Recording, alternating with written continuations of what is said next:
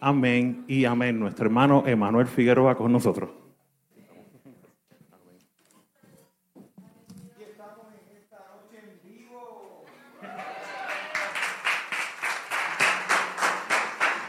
Estamos esta noche en vivo, gozosos, aquí adorando al Señor, viniendo a darle gloria y honra a Él, porque solamente Él se la merece. Yo no sé, después de esa alabanza y esa danza, en verdad, yo iba a, yo a tumbarte así la bandera y iba a empezar a, a dar vueltas allí. Pero después cuando vi a la joven que estaba dando las tres vueltas ahí, cinco vueltas en un segundo, yo, espérate, déjame ahí. Para mí es un honor estar con ustedes en esta noche, Pastor Emanuel Figueroa de la Iglesia de Avivamiento en Manatí, la Iglesia Madre. La modelo que entró, y algunos la conocen, es mi señora madre, la pastora Edith Travieso Rosario, que me está acompañando en el día de hoy en, dentro del equipo ministerial. Quiero ir directo al punto en esta noche, porque hemos venido aquí, hemos separado este espacio, porque tengo que dejarte saber que la vida está corriendo constantemente y estamos entendiendo de que el tiempo está avanzando y los jóvenes, hay algo dentro de nosotros que nos percatamos que el mundo está como que muy artificial. El mundo está muy de mentira está constantemente buscando cómo entretenerte, constantemente cómo engancharte en una aplicación 24 horas al día, cómo tenerte enganchado en una serie durante una semana, se acaba y sale la otra. Y estamos en un mundo donde te está teniendo constantemente distraído, distraída. Y yo te tengo que dar noticia, ¿para dónde tú vas? ¿Para dónde tú vas? Porque mientras el tiempo está avanzando y mientras el tiempo está corriendo, Dios te dio un tiempo asignado en esta vida. Dios le dio a los jóvenes un tiempo y te dio dones, te dio talento, te dio habilidades. Y la pregunta es, ¿qué estás haciendo con lo que tienes en tu mano? ¿Qué tienes con lo que se te ha puesto en tus manos? Los jóvenes que nos visitan hoy, yo te tengo una pregunta. ¿Qué estás haciendo con lo que Dios puso en tus manos? Hay algo dentro de tu corazón que te está diciendo, hay algo más. Hay una juventud que en la arte estaban diciendo, no nos conformamos con este tiempo y lo que nos ofrece. Nosotros queremos alcanzar lo que está gritando nuestra alma, lo que el Espíritu nos está marcando y diciendo, agarra que hay más. Acompáñame, acompáñame para poder empezar a predicar. Acompáñame al Evangelio de Mateo capítulo 16. Evangelio de Mateo capítulo 16. Porque es importante que tú entiendas que aquí hay que seguir a Cristo con todo o nada. Te quieren vender la idea que tú puedes tener dos dioses en la vida. No puedes tener dos dioses en la vida. Eso es la vil mentira. Esa es la vil mentira más grande. Ahora mismo mi testimonio no es, y esto se lo compartí a los que me conocen, pero para los nuevos. Yo no jangué ni con Luan La L, ni estuve jangueando, ni con una banda de rock, ni de trap. Mi testimonio no es nada de eso. Mi testimonio es que yo fui criado en los caminos del Señor. Me hablaron de un Dios que en el hogar lo veía hablando todo el tiempo. Veía una señora que es mi señora madre orando a las 5 de la mañana ese Dios y yo mirando ese ejemplo. Y hasta que un día yo dije, déjame intentar hablar con ese Dios del que ella habla constantemente. Y me lancé al vacío y me encontré con algo me lancé ahí a creerle y de repente empecé a recibir contestación. Empecé a buscarle y me empezó a responder. Y hasta que tuve un encuentro con él. Esto no se trata de mucha palabrería, esto no se trata de mucha sofisticada estrategia, esto se trata de lanzarse. Lanzarse. Y nosotros como estamos medio universitarios, estamos muy... Uno más uno son dos. Tres más tres, seis y las matemáticas de Dios no son las nuestras. Acompáñame a Mateo capítulo 16, verso 24. ¿Lo tienes conmigo? Di amén. Esto va a ser bien sencillo. Abre tu corazón, abre tu mente y mira lo que dice el Señor. En el nombre de Jesús leemos, amén, amén y amén. Luego Jesús dijo a sus discípulos, si alguno de ustedes quiere ser mi seguidor, tiene que abandonar su manera egoísta de vivir. Repito eso. Tiene que abandonar su manera egoísta de vivir. Tomar su cruz y seguirme. Eso es todo. Amén, amén. Toma asiento. Si hay algo que nos está matando a la juventud con depresión, ansiedad, si hay algo que si tú miras las estadísticas, los países que están con mayor depresión, con mayor ansiedad, son aquellos que tienen más comodidades, que tienen más aires acondicionados, que tienen más comida, que tienen más dinero. Y tú me dices, ¿cómo? Los países que están en pobreza, los países que no tienen tanto detalle, tanta comodidad, no tienen tanta depresión. ¿Y quieres saber por qué se está dando esto? Porque no hay un castigo más grande que encerrarte en tu yo. No hay un castigo más grande que vivir con yo, yo, yo y yo. Constantemente te están dando un culto a tu ego. Constantemente te están diciendo, tú quieres, ¿qué es lo que desea tu corazón? ¿Qué es lo que quieres tú? ¿Qué es lo que tú sientes hoy? Hoy tienes ganas de hacer esto, lo haces. Mañana no tienes ganas, pues lo dejas de hacer. Y estamos constantemente siendo esclavos de nuestros sentimientos. ¿Qué ha provocado? Hoy en día los matrimonios no duran, los noviazgos ya saben que se van a acabar en menos nada, ya la gente entra en noviazgo sabiendo que se va a acabar en, en dos o tres años, cuidado si unos meses, cuidado si una semana, porque hemos vuelto el yo como nuestro piloto en nuestra vida. Y Jesús está diciendo, el que me quiera seguir a mí, tiene que dejar ese egoísmo. Tiene que entender de que esto no se trata que si yo me siento de una forma u de otra. Esto se trata de un compromiso. Esto se trata de una decisión. Y si yo te hablo esto, pero no te digo por qué Jesús le está bajando con esto a los discípulos, es porque vino Pedro Pedro era el más bravo supuestamente de los, doce. Y él le dice a él, yo voy a estar contigo hasta lo último. Yo voy a estar contigo hasta las últimas consecuencias. Yo voy a estar hasta lo último. Y sabes que eso de que tú tienes que morir en la cruz, no lo acepto. ¿Tú te imaginas que tú le digas a Jesús, yo no acepto lo que tú dices? Yo no acepto tu voluntad. Jesús le acaba de decir, yo tengo que ir a morir en la cruz. Y Pedro le dice, Tú no vas a morir en la cruz. Yo no acepto eso. Yo me rehuso. Y nosotros somos la generación que ha vuelto a eso. Los que le queremos decir a Jesús cómo hacer las cosas. Y nosotros nos hemos vuelto jóvenes que le tenemos miedo a la sociedad. Y le tenemos miedo a la sociedad y vivimos constantemente fluyendo, buscando encajonar en los moldes que la gente te pone para que tú camines derechito por donde te quieren dejar que tú camines. Y Cristo te está diciendo que deja ya de estar caminando el caminito que mamá y papá te hizo. ¿Dijiste eso? Sí. No, no, no, lo que mamá y papá digan. Hay veces que mamá y papá te están queriendo trazar un camino que no es el que Cristo te está trazando. Hay veces que la familia es tu primer obstáculo. Hay veces que tu yo es el primer obstáculo. A veces son las amistades que tienes que te están diciendo, distraite, no mires para allá. Y Cristo te está diciendo, mira para acá.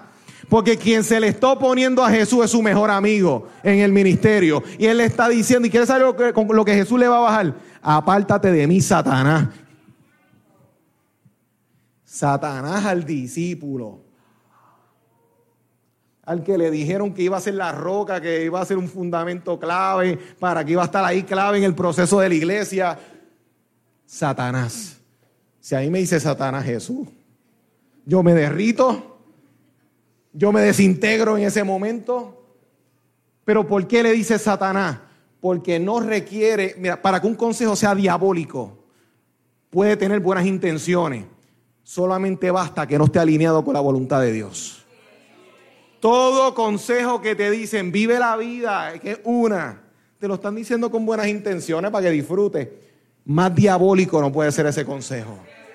Porque la gente está viviendo para el momento, está viviendo para las sensaciones y los sentidos. Y mientras más se envuelven en sus sentidos, más se encierran en una depresión, en una nube de sinsentido, porque una vez tienes lo nuevo, ya pierde su atractivo trabajamos, trabajamos todo el tiempo para tener lo nuevo. ¿Y qué sucede después? Una vez lo tiene, para la esquina. ¿Qué está sucediendo hoy día? Que estamos en un tiempo en donde no puedes caer buscando el materialismo. La gente está detrás del materialismo, el objeto que me va a dar significado y valor. Me compro estas tenis, tienen una marca, eso es lo que me da identidad. Y si no tienen la marca, ¿qué pasó? ¿Por qué la gente está robando? ¿Por qué los jóvenes están robando? ¿Por qué la gente prefiere comer sopitas Campbell en la casa por pagar un carro que no pueden pagar? Por la marca. Porque cuando tú no tienes identidad en Cristo, el objeto te la tiene que dar. Porque tú no puedes vivir sin identidad, sin sentido. ¿Y qué está sucediendo? Que o te está controlando el materialismo o te está controlando el hedonismo, el placer, lo nuevo. Quiero irme de viaje porque esto nuevo me va a dar una experiencia nueva. Y eso no es malo, que tú quieras vivir y crear experiencias, pero el problema es cuando tu Dios es las experiencias.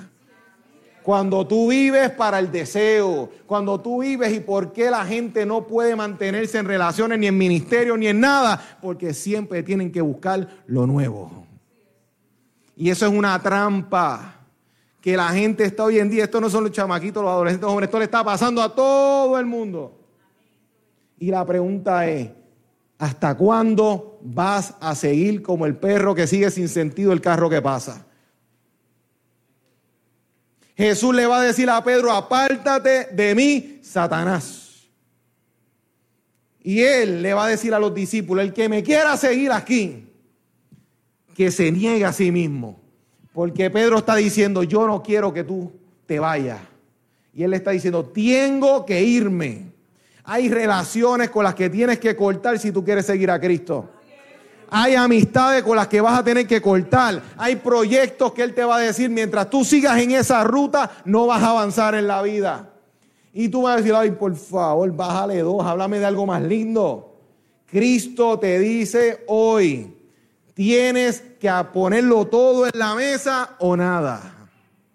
Te tienes que lanzar completo al vacío de lo que Él te está diciendo, lánzate o nada.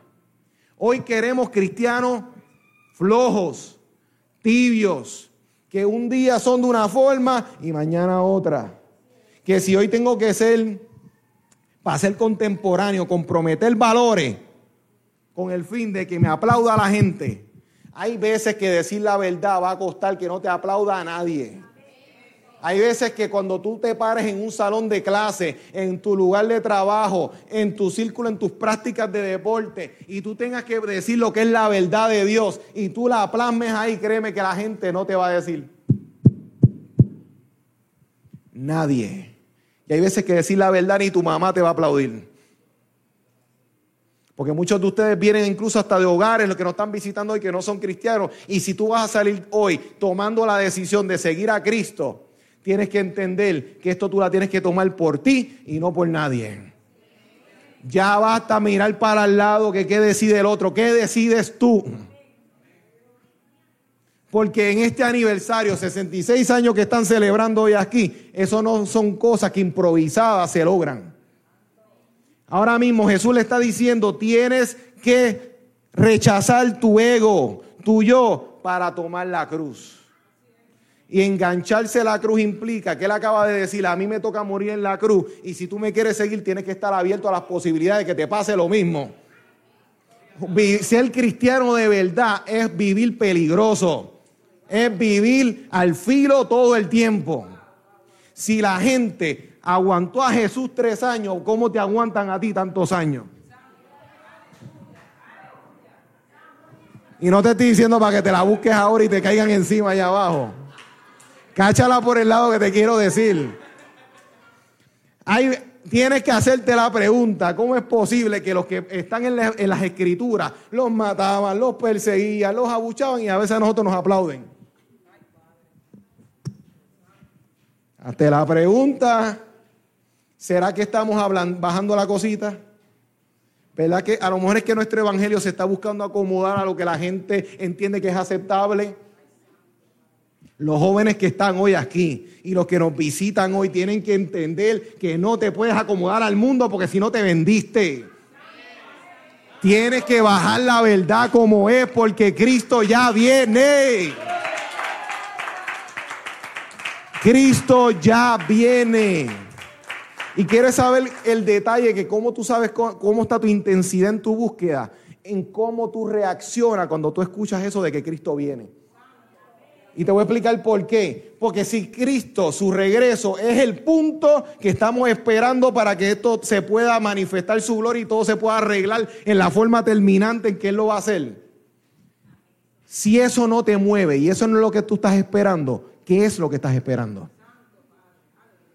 Porque si tú no estás esperando el regreso y tú no vives, como decía el apóstol Pablo, día a día, mirando a ver si regresa o no regresa, y sigo trabajando y vuelvo y miro, si esa no es tu dinámica, ¿cuál es?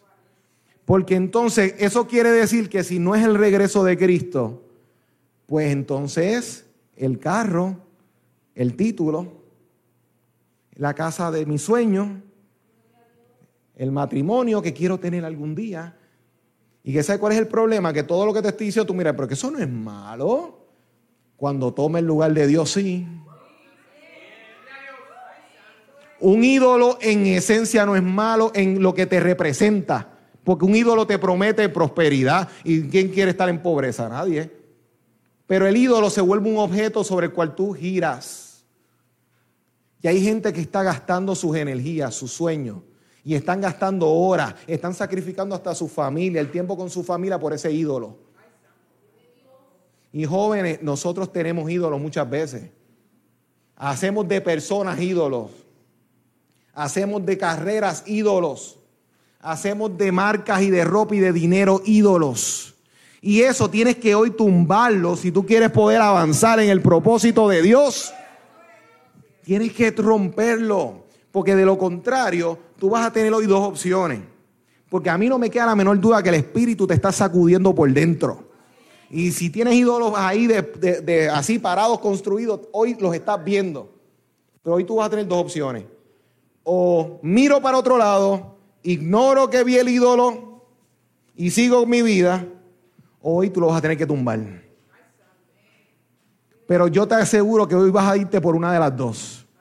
Porque neutro, Cristo no te da la opción neutro. Jesús no te da la parte intermedio entre uno y la otra. Él dice, esto o lo otro, no es el medio a uno y lo otro. No, porque a Cristo o lo agradas a Él o agradas al mundo. ¿A quién tú quieres agradar en esta vida? ¿A quién? ¿Para quién tú te desvives? ¿Para qué tú, qué es lo que tú anhelas en tu vida? Tienes que entender que Él le dice, tienes que cargar la cruz y la cruz pesa. Y la cruz no es para enganchármela el domingo, para enganchármela el viernes y la vuelvo y la engancho de lunes hasta el próximo culto. Hoy tú vas a transformar a Puerto Rico, ¿no? Con mucha palabrería y apologética. Tienes que ganarte a Cristo mostrando y moderando lo que tú predicas. Tienes que creerte lo que tú predicas. ¿Cuánto de lo que tú hablas tú crees? ¿Cuánto de lo que tú hablas tú crees? ¿Cuánto realmente? Cuando tú dices el Dios que provee, cuando se te aprieta las cosas, tú crees en ese Dios que provee. Tú clamas al Dios que provee. Cuando esa persona te está provocando a ira, tú crees en el Dios que saca de ti en los frutos y te da paz, dominio propio, o tú acudes a tu naturaleza, a tu naturaleza caída constantemente. Hoy tenemos que entender que la cruz es para que la cargues, pero la cruz no se queda cargada la terminan enganchando y te ponen ahí. Y tú dices, chico, pero por predicar algo más motivado. Grim. Ahí, este, estás predicando muy oscuro hoy. Es que ese es el problema, porque hay tanta iglesia y poco efecto en Puerto Rico, porque el Evangelio está wow. Pero aquí yo le estoy hablando a jóvenes que dicen, yo no quiero vivir esto a wow. Aquí yo estaba viendo jóvenes que estaban diciendo, esto hay que derramarse completamente, hay que zumbarse completo, hay que entregarse en alma, cuerpo, espíritu, todo. Si ahora mismo se te hace tan fácil levantarte tan temprano para unas prácticas, para ir a ver una fiesta, para ir a ver una película, pero te cuesta ir a buscar el rostro de Dios en tu casa, en, la iglesia, tus prioridades tienes que confrontarlas a los pies de la cruz porque te están diciendo, ponte en esa cruz también. Y tú dices, mmm, eso, eso de sufrir, no. El problema es que si no sufres en la cruz, vas a sufrir en tu desilusión.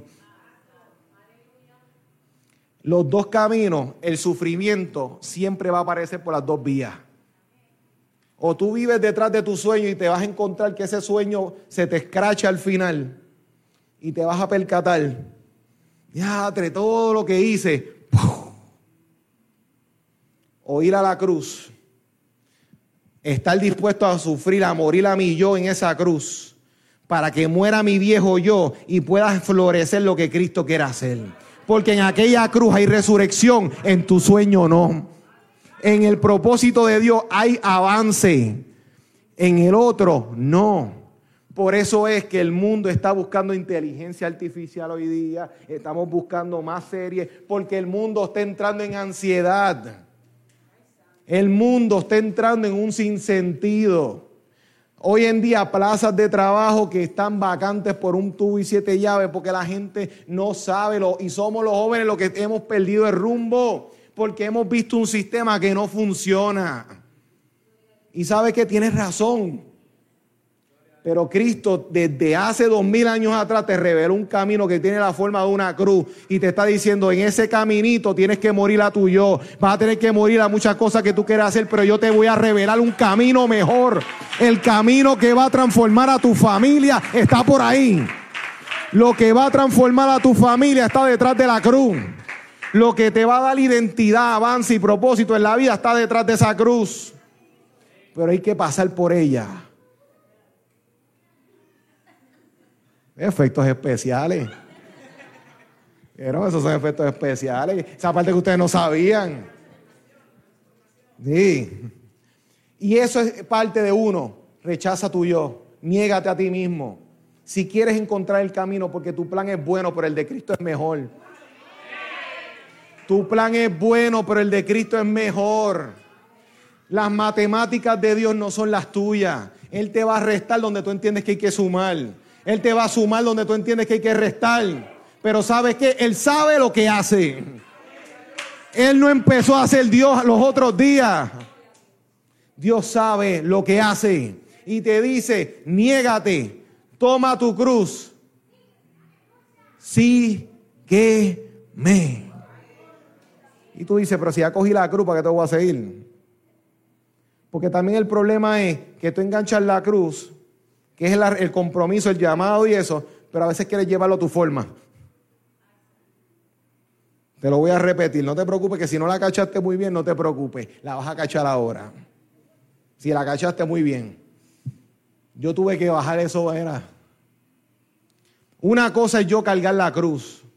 Yo acepto a Cristo. Yo sigo a Cristo. Pero ¿acaso yo lo sigo a Él en la ruta que Él me está marcando o yo vivo el Evangelio a mi forma? Porque una cosa es no seguir a Cristo y otra cosa es querer estar en el club pero sin seguirlo a Él. Otra cosa es que hay veces que me siento bien porque mami me aplaude, papi me aplaude porque estoy viviendo de la fe del otro y de la otra. Yo no puedo vivir de fe prestada. La fe no se transfiere por ATH móvil. La fe no se te pasa como una herencia. La fe tú tienes que abrazarla tú. La tengo que abrazar yo. Y el compromiso con Cristo, aunque mi abuelo haya orado, yo tengo que orar por mi cuenta. Aunque hayan buscado las generaciones mías pasadas, el buscar a Dios así continuamente, esos fueron ellos. ¿Qué dices tú? Porque eso no se va a heredar. Para la gente van a tener expectativas de ti, pero las expectativas que Dios tiene de ti ¿Cuáles son? Tienes que seguirlo. Y seguirlo implica que tienes que poner y tocar lo que la gente no quiere tocar. Porque Jesús tocaba lo que otra gente no querían tocar. Jesús le hablaba a las personas que nadie quería hablarle. Jesús soltaba las cosas que otros querían aguantar. ¿Y quién es tu modelo en esta vida? ¿Quién es tu modelo en esta vida? Hay veces, ahora mismo tú miras tanta gente en las redes. ¿Y qué es lo que dicen los followers? ¿Y qué están los influencers? Los que te influyen, los que te, te influencian en tus decisiones, porque eso es lo que se supone que es, un influencer. Y el problema es que Jesús, ¿cuánto de influencia tiene en tu vida? cuando yo voy a tomar una decisión, la voluntad de Dios está en algún sitio. Porque cuando yo sigo a Cristo es su voluntad primeramente. Dios es mi plan A, mi plan B, mi plan Z. Él es el plan. Pero Dios no puede ser un mecanismo para yo llegar a lo que yo quiero. Él tiene que ser el que me trace el camino para yo seguirlo y lo que caiga ahí cae y lo que no se sale. Si tú quieres vivir un evangelio blandengue, sigue la manada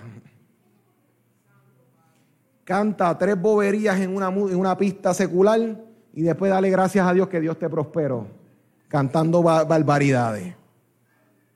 Hipocresía.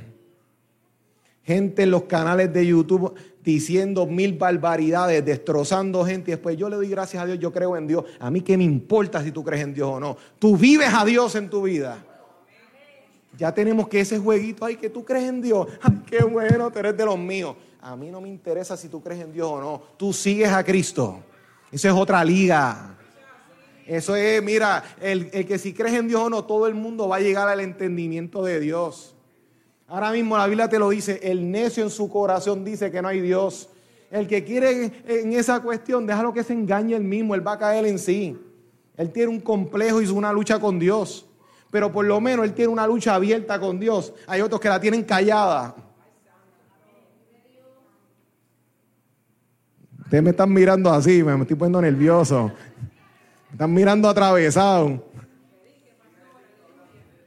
Broma, broma. Me están mirando con los ojos abiertos de pescado, pero no se preocupen. La realidad es que tú tienes que tomar una decisión hoy. No puedes pretender que Dios va a ser el genio de los tres deseos. A lo mejor Dios, el plan que tiene para ti, va a requerir que te quite esos tres deseos que tú quieres. Porque a lo mejor tus ideas Dios la mire y dice, wow, las tres son fatales. usted no estaba hablando con una persona que dice, bueno, estoy pensando hacer esto y luego estoy tratando de aconsejar a la persona. Y dice, bueno, llamo, escribo, texteo y tú dices, todas las que estás proponiendo, de la forma en que la estás proponiendo, ninguna va a servir. Usted no ha estado con esas personas que uno, que uno dice, wow, qué lástima. O sea, porque cuanto más Dios que te está diciendo lo que tú estás trazando pinta bien, suena bonito, en papel suena bonito, pero en la práctica va a fracasar. Mire el mundo, el mundo con tanta gente, con mucha gente inteligente tratando de dirigir el mundo. El mundo va bien, va a mejorar, no parece. Solo Dios pero solo cuando Dios te cambia el corazón es que hay una diferencia en el mundo. Tú, la gente pobre, tú le puedes dar mil, diez mil, quince mil, treinta mil. Y si el corazón es de ladrón, va a seguir robando. Una persona con un corazón de ladrón, tenga mucho, tenga poco, roba. Una persona que lo amen mucho, lo amen menos, con odio en su corazón, odiar. Porque el problema está en el corazón. Y si tú no dejas que Cristo te meta las manos en el corazón, te estás engañando. Tú puedes ir al psicólogo y el psicólogo te va a ayudar a modificar conducta, pero no te puede transformar. Eso solamente es Cristo y la cruz que te está ofreciendo.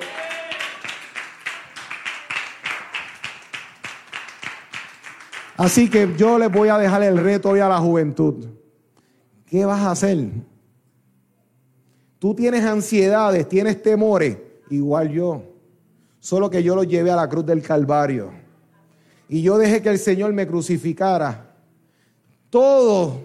Y a medida que he dejado que Él crucifique mi agenda, crucifique mi cosmovisión, mi filosofía de vida, y Él me cambie eso por la que Él tiene para mí, yo he aprendido a descansar en paz. Yo he aprendido a ver la voluntad de Dios manifestarse. Yo he visto a los más agresivos venir a los pies de Cristo. Yo he visto las puertas abrirse sin tener que forcejear. Pero eso se da cuando tú dejas que Él te lleve a la cruz. ¿Tú quieres gloria sin cruz? No way. Eso es como abdominales sin hacer ejercicio. Te pueden operar, te pueden hacer mil cosas, una liposucción, te pueden hacer mil cosas, pero como no creaste disciplina, ¿sabes lo que viene dentro de unos meses y dentro de unos años?